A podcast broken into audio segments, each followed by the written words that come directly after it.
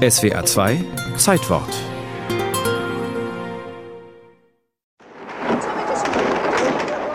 Teheran im Januar 1979. Schüsse in der iranischen Hauptstadt. Hunderttausende gehen täglich auf die Straße. Sie fordern den Sturz von Shah Mohammad Reza Pahlavi. Die Lage eskaliert, die blutigen Straßenschlachten zwischen Demonstranten und Sicherheitskräften mit vielen Toten auf beiden Seiten mehren sich. Seit 26 Jahren herrscht Reza Pahlavi damals im Iran.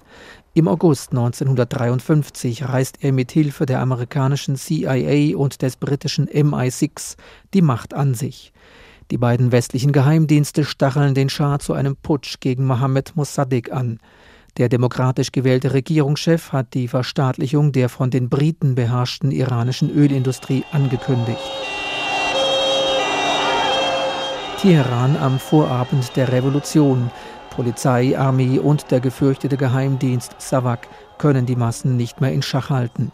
Shah Reza Pahlavi verlässt am 16. Januar 1979 sein Land.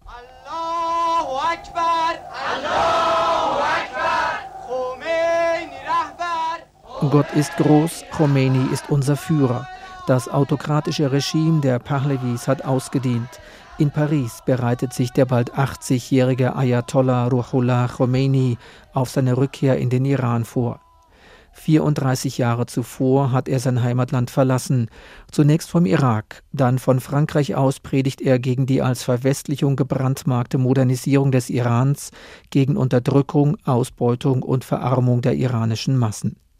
Khomeini und seine Anhänger verfolgen verbissen ihr Ziel, die Errichtung eines von ausländischer Einmischung freien islamischen Staates.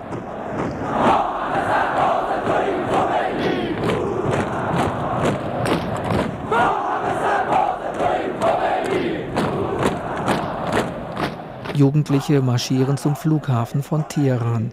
Khomeini, wir sind alle deine Soldaten, rufen die untergehackten jungen Männer. Millionen von Menschen strömen an diesem 1. Februar 1979 in die Straßen der iranischen Hauptstadt. Ayatollah Khomeini kehrt aus dem Exil zurück.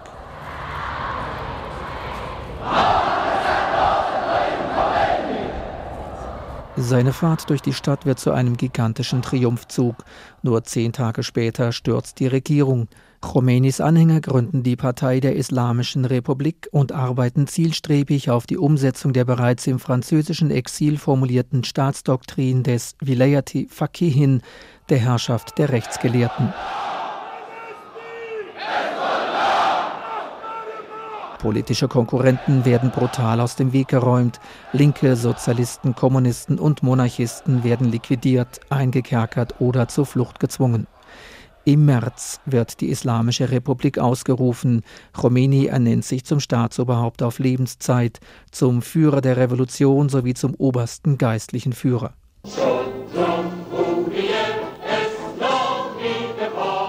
Ströme von Blut fließen nach der Islamischen Revolution. Ströme von Blut fließen im ersten Golfkrieg. Im September 1980 überfallen irakische Truppen den von Revolutionswirren geschüttelten Iran. Acht Jahre dauert das Schlachten, das auf beiden Seiten rund eine Million Menschenleben fordert. Khomeini stirbt Anfang Juni 89. Seine von ihm installierte Herrschaft der Rechtsgelehrten hat bis heute überdauert. Die Bevölkerung Irans hat sich mehr als verdoppelt, ebenso das Heer der Armen dieses rohstoffreichen Landes.